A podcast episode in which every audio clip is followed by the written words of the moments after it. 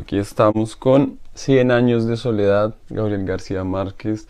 Hace este inicio, son como, como el inicio del Quijote cuando dice en algún lugar de la Mancha de cuyo nombre no quiero acordarme. Muchos años después, frente al pelotón de fusilamiento, el coronel Aureliano Buendía había de recordar aquella tarde remota en que su padre lo llevó a conocer el hielo. Macondo era entonces una aldea de veinte casas de barro y cañabrava construidas en la orilla de un río de aguas diáfanas que se precipitaban por un lecho de piedras pulidas, blancas y enormes como huevos prehistóricos. Prehistóricos, aquí nos está dando una idea de que es el inicio de un todo, ¿no? Está hablando de algo prehistórico. La génesis de la novela. El mundo era tan reciente que muchas cosas carecían de nombre y para mencionarlas había que señalarlas con el dedo. y ahí ya se evidencia toda la génesis, ¿no? Eso de allá, porque todavía no sabemos cómo lo llamamos. Porque el hombre es el que le da nombre a las cosas, ¿no?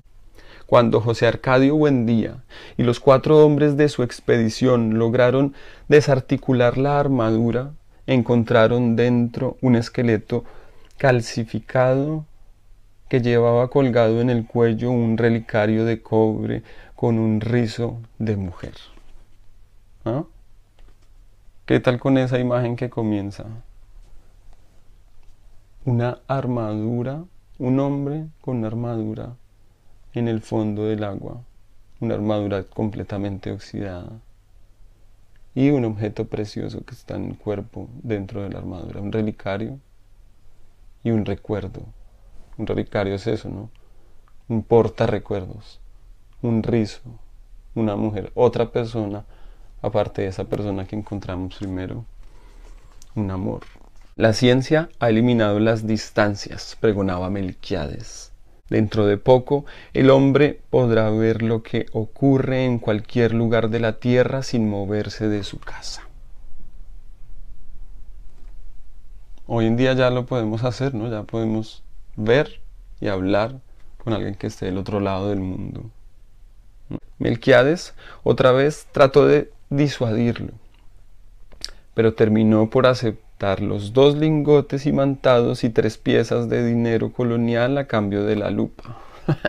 o sea, Melquiades en su sabiduría eh, trató de disuadirlo porque sabía que no era una buena idea como la primera idea, pero sin embargo como tiene un espíritu gitano, entonces accedió mediante una negociación a, e igual vendérselo. Úrsula lloró de consternación Aquel dinero formaba parte de un cofre de monedas de oro que su padre había acumulado en toda una vida de privaciones y que ella había enterrado debajo de la cama en espera de una buena ocasión para invertirlas. La mujer haciendo ahorros desde los tiempos de su padre y llega este hombre y se los gasta en un invento, por pura curiosidad. Expuso él mismo a las concentraciones de los rayos solares y sufrió quemaduras que se convirtieron en úlceras y tardaron mucho tiempo en sanar. Bueno, al menos es muy metódico, ¿no? Y por estar ah, probando su propio invento sufrió las consecuencias, ¿no? Toda prueba y error, prueba y error. Por último, cansado de esperar, se lamentó ante Melquiades el fracaso de su iniciativa y el gitano dio entonces una prueba convincente de honradez. Bueno, segundo intento fallido de José Arcadio Buendía en su espíritu inventivo. José Arcadio Buendía pasó los largos meses de lluvia encerrado en un cuartito que construyó en el fondo de la casa para que nadie perturbara sus experimentos buena experiencia esa, ¿no? Tener su lugar, su estudio, donde vas allí a curiosar y nadie va a venir a molestarte. Tuvo una noción del espacio que le permitió navegar por mares incógnitos, visitar territorios deshabitados y trabar relaciones con seres espléndidos sin necesidad de abandonar su gabinete. Fue esa la época en que adquirió el hábito de hablar a solas, paseándose por la casa sin hacer caso de nadie mientras Úrsula y los niños se partían el espinazo en la huerta cuidando el plátano y la malanga. Este señor está obsesionado. Allí, eh, eh, acá hay un, algo lo que yo les contaba en, en el primer episodio, en el episodio anterior, de que habían cosas de la vida de él que se inmiscuían en la obra y es que él, mientras estaba escribiendo Cien años de soledad, no era una persona productiva a nivel económico para nada. De hecho, su esposa era la que tenía que mantener el hogar y, y ellos llegaron a ese acuerdo. Ella le dijo, listo, usted concéntrese en escribir y yo mantengo la casa. Y de hecho le dijo, pero más vale que esa obra que estás leyendo valga la pena. Porque era ella la que tenía que ir a trabajar, él solo se la pasaba en la casa escribiendo y casi que ni le ponía cuidado a sus hijos. Entonces hay cierta similitud en lo que pasa con el personaje que le estaba también pasando a Gabriel García Márquez. Los niños habían de recordar por el resto de su vida la augusta solemnidad con que su padre se sentó a la cabecera de la mesa, temblando de fiebre, devastado por la prolongada vigilia y por el encono de su imaginación, y se reveló su descubrimiento. La tierra es redonda como una naranja. Otro de los descubrimientos que tiene él en su, en su naturaleza curiosa, ¿no? Y, que marca también como esa noción de la génesis de un mundo, y es que él es un descubridor, ¿no? Como en un mundo en el que las cosas no tienen nombre todavía, entonces tampoco existen los inventos, y este hombre va por ahí descubriendo cosas como que la Tierra es redonda como una naranja. Así hoy en día haya todo el movimiento terraplanista. En este caso puede ser solamente fantasía. Para José Arcadio Buendía la tierra era redonda como una naranja. Úrsula perdió la paciencia. Si has de volverte loco, vuélvete tú solo, gritó. Pero no trates de inculcar a los niños tus ideas de gitano. tus ideas de gitano la influencia de Melquiades, cuando llegó Melquiades a poner las cosas en su punto. Exaltó en público la inteligencia de aquel hombre que por pura especulación astronómica había construido una teoría ya comprobada en la práctica, aunque desconocida hasta entonces en Macondo, en Macondo. Creo que es la primera vez que él habla acá o pronuncia nombre de Macondo, tal vez, ¿no? Pero también sucede que Macondo es un mundo, primero es un mundo ficticio, segundo parece que es un mundo perdido en la nada. Entonces, bien, si bien él dice que el hecho de haber conocido, que ya se sepa que la Tierra era redonda, en el mundo sí, pero en Macondo no. Hasta entonces en Macondo desconocida y como una prueba de su admiración le hizo un regalo que había de ejercer una influencia terminante en el futuro de la aldea, un laboratorio de alquimia. Para esa época, Melquiades había envejecido con una rapidez asombrosa. En sus primeros viajes parecía tener la misma edad que José Arcadio Buendía, pero mientras éste conservaba su fuerza descomunal que le permitía derribar a un caballo agarrándolo por las orejas, el gitano parecía estragado por una dolencia tenaz. Era en realidad el resultado de múltiples y raras enfermedades contraídas en sus incontables viajes alrededor del mundo. Sí, ¿no? Hay la relatividad del tiempo, ¿no? Para Melquiades, que tiene una vida de andariego, viajero, tal vez se, se representaba mucho más en su físico. Y de paso nos muestra la visión de, José Arcadio Buendía, ¿no? como un hombre muy grande, muy fuerte, que era capaz de derribar un caballo tomándolo por las orejas. Según él mismo le contó a José Arcadio Buendía, mientras lo ayudaba a montar el laboratorio, la muerte lo seguía a todas partes, husmeándole los pantalones, pero sin decidirse a darle el zarpazo final. es como las personas viejas que ya, ya esperan que llegue el día de la muerte, ¿no? Sobre todo le pasa, yo creo, a las personas viejas porque ellos saben, ya tienen la noción de la muerte y uno de joven no se ha dado el tiempo de pensarlo. Y hay muchos que sí ya dicen, ojalá ya llegue, ojalá que ya llegue el día de la muerte. Este hombre ya la estaba esperando, Melquiades. José Arcadio Buendía cortejó a Úrsula durante varias semanas para que le permitiera desenterrar sus monedas coloniales y aumentarlas tantas veces como era posible subdividir el azogue, hacer oro, alquimia, sueños bastante antiguos. La preciosa herencia de Úrsula quedó reducida a un chicharrón carbonizado que no pudo ser desprendido del fondo del caldero. Un fracaso más para el pobre, pobre José Arcadio. No logró crear oro. bueno, ya que. Bueno, cuando volvieron los gitanos, Úrsula había predispuesto contra ellos a toda la población. Pero la curiosidad pudo más que el temor. De modo que todo el mundo se fue a la carpa y mediante el pago de un centavo vieron un Melquiades juvenil, repuesto, desarrugado, con una dentadura nueva y radiante. Voilà, ante nosotros un personaje mágico completamente, ¿no? Se le desdibuja toda su edad, se desdibuja toda su forma física, se transmuta. Antes era un personaje deformado y ahora es una, una persona perfecta, juvenil. El pavor se convirtió en pánico cuando Melquiades se sacó los dientes intactos engastados en las encías y se los mostró al público por un instante, un instante fugaz en que volvió a ser el mismo hombre decrépito de los años anteriores. Qué cantidad de cambios este personaje. Aquello le pareció a la vez tan sencillo y prodigioso que de la noche a la mañana perdió todo interés en las investigaciones de alquimia Sufrió una nueva crisis de mal humor, no volvió a comer en forma regular y se pasaba el día dando vueltas por la casa. En el mundo están ocurriendo cosas increíbles, le decía a Úrsula. Ahí mismo, al otro lado del río, hay toda clase de aparatos mágicos, mientras nosotros seguimos viviendo como los burros.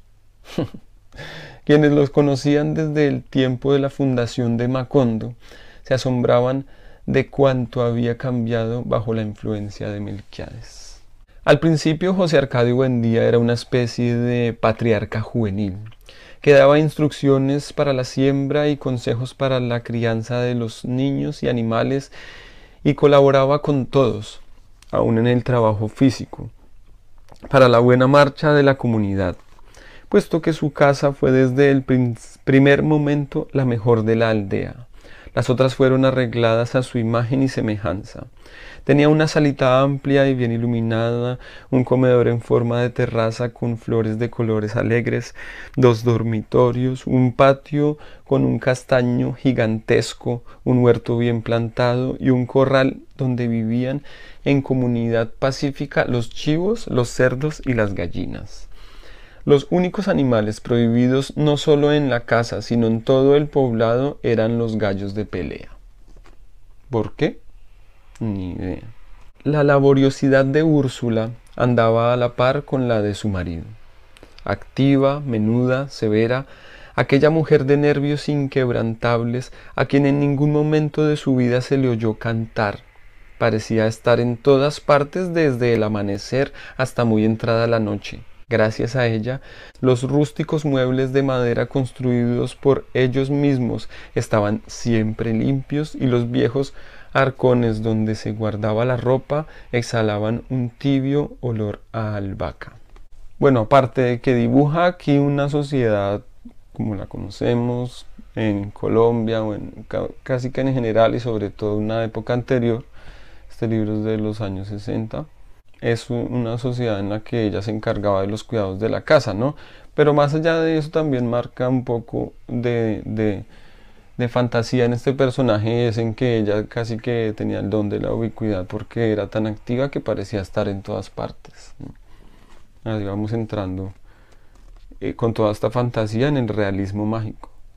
José Arcadio Buendía, que era el hombre más emprendedor que se vería jamás en la aldea, había dispuesto de tal modo la posición de las casas, que desde todas podía llegarse al río y abastecerse de agua con igual esfuerzo, y trazó las calles con tan buen sentido que ninguna casa recibía más sol que la otra a la hora del calor.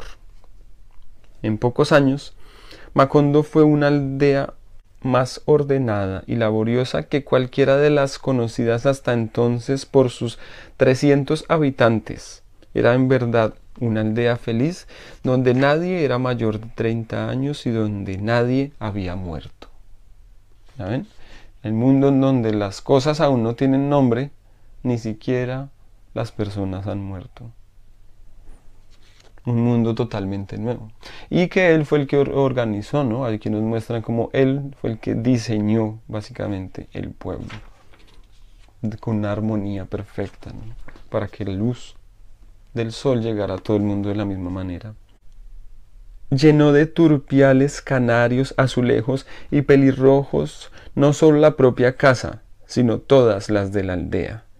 El concierto de tantos pájaros distintos llegó a ser tan aturdidor que Úrsula se tapó los oídos con cera de abejas para no perder el sentido de la realidad. la primera vez que llegó la tribu de Melquiades vendiendo bolas de vidrio para el dolor de cabeza, todo el mundo se sorprendió de que hubieran podido encontrar aquella aldea perdida en el sopor de la ciénaga y los gitanos confesaron que se habían orientado por el canto de los pájaros. ¿Mm? ¿Qué tal esto? Ah? Esto sí es pura poética de ¿no? como ese, pueblo perdido en medio de la nada que nadie puede encontrar y se hace visible gracias a los pájaros, que a la vez algo mágico y es tan abundante que llega a ser fastidioso y molesto para Úrsula que se tapa los, los orejas con cera. Aquí vamos a ver cómo arranca una gran travesía de José Arcadio Buendía.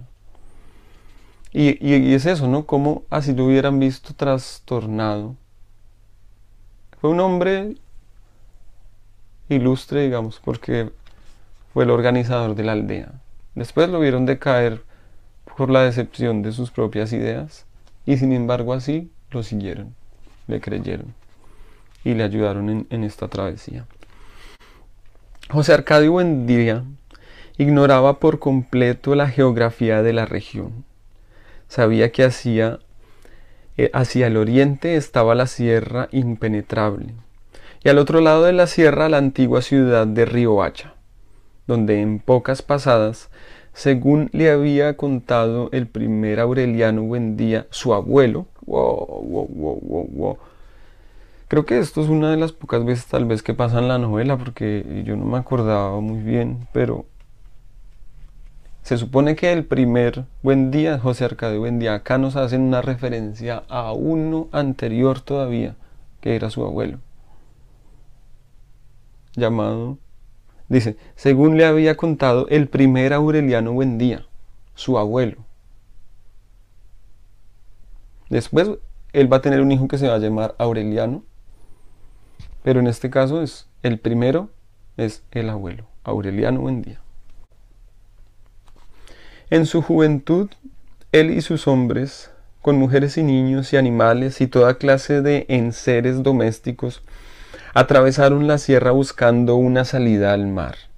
Y al cabo de 26 meses desistieron de la empresa y fundaron Amacondo para no tener que emprender el camino de regreso wow, o sea, este Macondo es un accidente, es un accidente de, del azar.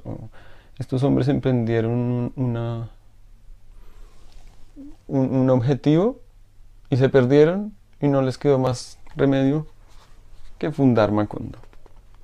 Estaba tratando de ubicarse en donde estaba, ¿no? Por acá llegaron hace rato y no encontraron salida, por allá están los pantanos, al otro lado queda la ciénaga y es un desierto gigante, sin límites, sin fin. Por allá es mejor no ir.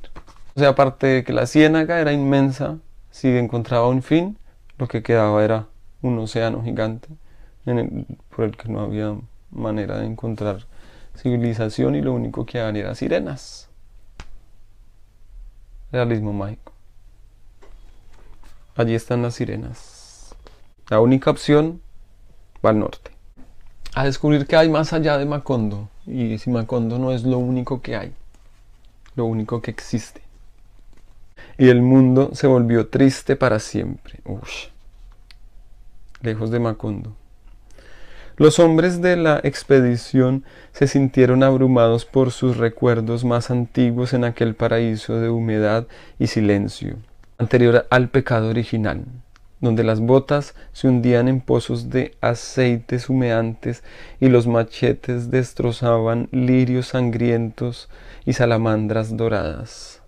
¿Sí? cómo se va dibujando todo ese imaginario? ¿En en en qué lugar están ellos así? en donde el piso es un pantano mojado donde se, se les hunden las botas y tienen que abrir ese paso a machete. Imagínense ahí. Durante una semana, casi sin hablar, uff, además, estar rodeado de personas, pero estar en actividad, estar caminando y no hablar nada. No hay, no hay que hablar. Esa, esa esas hierbas que crecen casi inmediatamente también, también son parte del realismo mágico, ¿no? Eso no es real, pero en su entorno sí que es real para ellos y completa completamente la imagen. Lo esencial es no perder la orientación. ¿A dónde es que vamos? Después de esta gran caminata de dos semanas en que ellos se pierden en la selva, lo cual me hace recordar algunos relatos que, que leí alguna vez sobre caminadas, caminatas que tienen que hacer los o que tenían que hacer los secuestrados en Colombia o, solo los guerrilleros para moverse de un campamento a otro que eran caminatas de muchos días, de semanas, en las que ellos se veían un poco en estas mismas circunstancias, ¿no? caminando entre el monte, teniendo que sobrevivir, aprendiendo a sobrevivir en el monte, en la oscuridad, en los peligros de la selva. Bueno, y llegan ellos a este lugar que dicen que parece que se hubiera detenido el tiempo, ¿no? Un lugar en el que no llega nadie y que no hay ninguna existencia, tanto que se pierde la noción del tiempo. ¡Ay! todavía una, una frustración más dentro de su dentro de su inquietud, ¿no? quiere descubrir algo y se ve frustrado porque no lo, logra. Muchos años después, Aureliano Buendía, que tiene el mismo nombre del abuelo Buendía, ¿no? Por eso es que a veces necesitamos el árbol genealógico porque es difícil a veces saber en dónde estamos. Ya acá empezó a hablar de muchos años después de el coronel, coronel Aureliano Buendía. Volvió a atravesar la región cuando era ya una ruta regular del correo y lo único que encontró de la nave fue el costillar carbonizado en medio de un campo de amapolas.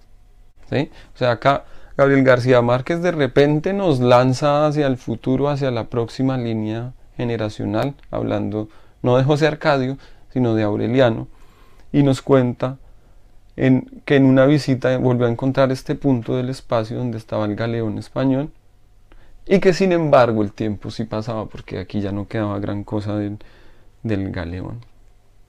A no ser que haya sido robado, no sé, desvalijado. Solo entonces, convencido de que aquella historia no había sido un engendro de la imaginación de su padre, se preguntó, ah, o sea, llegó José Arcadio y contó la historia del galeón.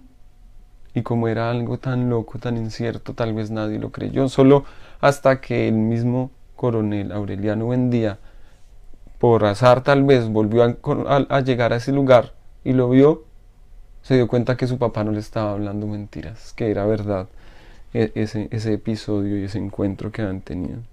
Es un barco, ¿no? Es un barco que está en medio de la tierra, no está, no está en la costa, no está en medio de la tierra. ¿Cómo llegó el barco allí? Por alguna razón, el galeón había de pasado 12 kilómetros de distancia tierra adentro. Que quería ser un descubridor del mundo, ¿no? Y llegó allí y, tuvo una decepción tal que pensó que no, que no había, no había nada más, que Macondo no era nada más que eso, un, un lugar rodeado de nada.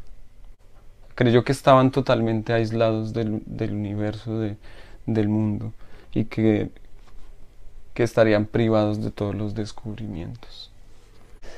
Y, y qué tal ver esa actitud que tiene aquí Úrsula, ¿no? Tratando de bajarlo a él un poco de la nube, ¿no? Como asentarlo en la tierra de, su, de su naturaleza fantasiosa, porque él quiere a todo lugar llevar a cabo sus, sus expediciones, pero esta vez ella le dijo, no, no, no, ya no, y de hecho hace que la gente se, se eche para atrás de, de, de seguirle colaborando en su emprendimiento. Bueno, dijo, diles que vengan a ayudarme a sacar las cosas de los cajones. Lo único que detiene a este hombre es la realidad. ¿No? Un hombre tan fantasioso. Y esa imagen de ver a sus hijos, gracias a que su esposa lo remitió a ello, hacen que él tenga como una profunda desilusión, ¿no? Como que tenga, se aterrice brutalmente y se muera toda su fantasía tal vez, ¿no? Bueno, bueno. José Arcadio, el mayor de los niños, o sea, no, no, no el padre, sino el hijo, que también se llama José Arcadio, atención, sus hijos son José Arcadio, y Aureliano. Aunque llevaba el mismo impulso de crecimiento y fortaleza física, ya desde entonces era evidente que carecía de imaginación. El pobre. Fue concebido y dado a luz durante la penosa travesía de la sierra, antes de la fundación de Macondo, y sus padres dieron gracias al cielo al comprobar que no tenía ningún órgano de animal. porque se decía que ellos eran medio familiares, José Arcadio y Úrsula, y había una creencia de que si esto ocurría, una especie de, incesto, los hijos iban a tener cola de cerdo. Y ellos se alegraron mucho de que no fuera así, porque nació su primer hijo, durante una de las expediciones. O sea, el otro hijo, Aureliano, él sí nació una vez ya habían creado Macondo. El primer ser humano que creció en Macondo. Era silencioso y retraído. Había llorado en el vientre de su madre y nació con los ojos abiertos. Estos deben ser puros, puros gestos del realismo mágico. Lloró dentro del vientre de su madre. Al menos yo no sé si, un, si eso sea cierto, si uno pueda llorar en el vientre de su madre, pero a primera vista me parece muy fantasioso. Y además nació con los ojos abiertos, lo cual no sé tampoco, no creo que no es así, pero voilà un hombre de gran visión que desde que su nacimiento ya tenía los ojos abiertos. Úrsula no volvió a acordarse de la intensidad de su mirada hasta un día en que el pequeño Aureliano, a la edad de tres años, entró en la cocina en el momento en que ella retiraba del fogón y ponía en la mesa una de las ollas de caldo hirviendo. El niño, perplejo en la puerta, dijo Se va a caer. La olla estaba bien puesta en el centro de la mesa, pero tan pronto como el niño hizo el anuncio, inició un movimiento irrevocable hacia el borde, como impulsada por un dinamismo interior y se despedazó en el suelo. Úrsula, alarmada, le contó el episodio a su marido, pero éste lo interpretó como un fenómeno natural. Si para él lo más fantástico era lo normal, esto no fue más que un episodio natural también. Así fue siempre, ajeno a la existencia de sus hijos, en parte porque consideraba la infancia como un periodo de insuficiencia mental, y en parte porque siempre estaba demasiado absorto en sus propias especulaciones quiméricas. Sí, lo que decía es un hombre fantasioso que por pocas veces baja la realidad y a él eso le parecía normal. ¿no? Y su hijo que nace con los ojos abiertos porque ya es un observador y desde que está muy pequeño observa a la gente y sin embargo la, la ignora un poco cuando ellos lo quieren afrontar tal vez esa capacidad de observación que tiene desde ya. Dice, pero desde la tarde en que llamó a los niños para que lo ayudaran a desempacar las cosas del laboratorio, les sus horas mejores. Una vez que él ya había aterrizado en la realidad, digamos, pudo darle un poco de tiempo a sus hijos y le dedicó sus horas mejores. En el cuartito apartado, cuyas paredes se fueron llenando poco a poco de mapas inverosímiles y grafitis fabulosos, les enseñó a leer y escribir y a sacar cuentas, y les, y les habló de las maravillas del mundo, no sólo hasta donde él, donde le alcanzaban sus conocimientos, sino forzando a extremos increíbles los límites de su imaginación. Su, mejor, sus mejores obras con ellos era convocarlos un poco a su fantasía, ¿no? empezó a explicarles la vida a ellos de manera fantástica. Como le vuelve a, al coronel, además que citó que, que, es, que en el momento en que va a ser fusilado, ¿no? Ya nos está contando que Aureliano Buendía va a ser fusilado. Y que en ese momento tiene esa, e, esa resonancia de ese recuerdo que tuvo con su padre en esos momentos mejores, cuando le llamó la atención la llegada, una vez más la llegada de los judíos, de los, de los, perdón, de los gitanos. Una máquina mágica que sirve para todo, desde pegar botones hasta bajar la fiebre. Y el aparato para olvidar los malos recuerdos. Ah. De los malos recuerdos también se aprenden cosas, ¿no? De los malos momentos. Entonces puede no ser tan productivo borrar los malos recuerdos. Como que siempre debían traer alegría, ¿no? Siempre son, festivos, traen alegría, traen cosas nuevas, inventos. Además, todo esto que hablan son como atracciones, ¿no? Como si fuera el circo, pues. Que ahí está el mono que, no me acuerdo, la gallina que ponía centenares de huevos de oro. Así como atracciones, como la mujer barbada, pues. José Arcadio Buendía andaba como un loco buscando a Melquiades por todas partes para que le revelara los infinitos secretos de aquella pesadilla fabulosa.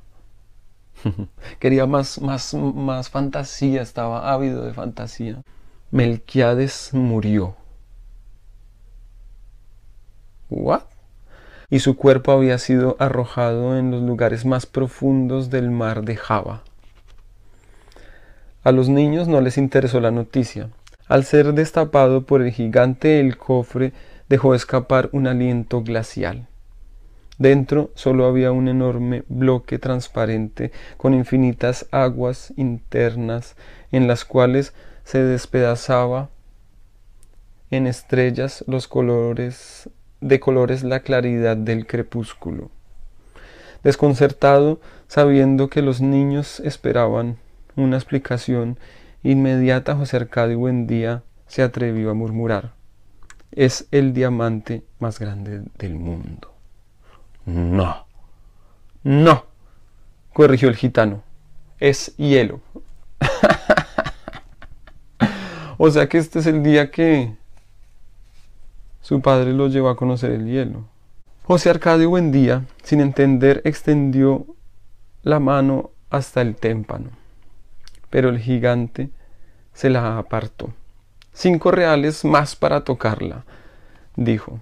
José Arcadio Buendía le pagó y entonces puso la mano sobre el hielo y la mantuvo puesta varios minutos, mientras el corazón se le hinchaba de temor y de júbilo al contacto del misterio. Sin saber qué decir, pagó otros diez reales para que sus hijos vivieran la prodigiosa experiencia. El pequeño José Arcadio se negó a tocarlo. Aureliano, en cambio, dio un paso hacia adelante puso la mano y la retiró en el acto. Está hirviendo. exclamó asustado. Está hirviendo, el hielo está hirviendo. Pero su padre no le prestó atención.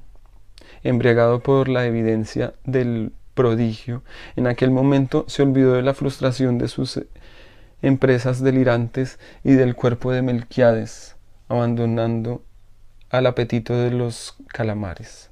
Pagó otros cinco reales y con la mano puesta en el témpano, como expresando un testimonio sobre el texto sagrado, exclamó, Este es el gran invento de nuestro tiempo.